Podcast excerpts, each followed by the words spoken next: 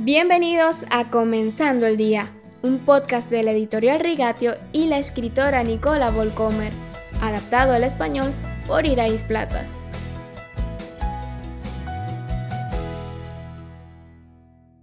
Hazte débil para que Dios te haga fuerte. Escribí esto una vez en mi diario. Por definición, la oración es un acto de entrega voluntaria por lo tanto, la oración del pecador arrepentido es mucho más efectiva que la oración profesional que leemos en Lucas capítulo 18 versículo 13. No son las palabras que decimos las que son importantes, sino la actitud del corazón con la que nos acercamos a Dios. Esa fue probablemente también la diferencia entre el sacrificio de Caín y el sacrificio de su hermano Abel. Dios estaba menos interesado en la calidad de la fruta o del cordero que en la actitud apropiada del corazón. El desafío y la arrogancia de Caín en su trato con Dios es indignante, como leemos en Génesis 4 versículos 5 y 6. Con la oración le doy a Dios el derecho de tener la última palabra, de ser Dios, de determinar mi destino y el de mis semejantes. La oración es un voto de confianza. Confío en que mi Dios sabe mejor que yo cómo debe ser mi vida.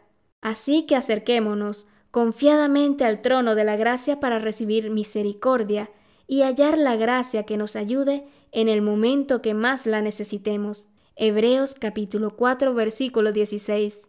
En su presencia se me permite ser como soy, sabiendo que esto solo es posible porque Jesús rascó la cortina divisoria entre mi Creador y yo con su muerte en la cruz. Por lo tanto, puedo caminar confiadamente ante el trono de la gracia. Le presento mi necesidad, derramo mi corazón ante Él, pero al final siempre debe ser, no se cumpla mi voluntad, sino la tuya. Lucas 24:42. Me despido por hoy con una cita de Charles Spurgeon. La verdadera oración es un inventario de nuestras carencias, un catálogo de nuestras necesidades, una revelación de nuestra pobreza oculta. Mientras se ora por las riquezas de Dios, también se confiesa la futilidad humana. Este es el único estado sano del cristiano, que está siempre vacío en sí mismo, necesitado constantemente del Señor para que Él le dé lo que no tiene en sí mismo, ser pobre en sí mismo y rico solo en Jesús. Por eso la oración es tan saludable. Admirando a Dios, hace descender a la criatura al lugar que le corresponde, al polvo. Así que la oración, aparte de la respuesta, es una gran bendición para el cristiano. Si quieres recibir el podcast de lunes a viernes directamente en tu teléfono, únete al grupo de WhatsApp de Comenzando el Día.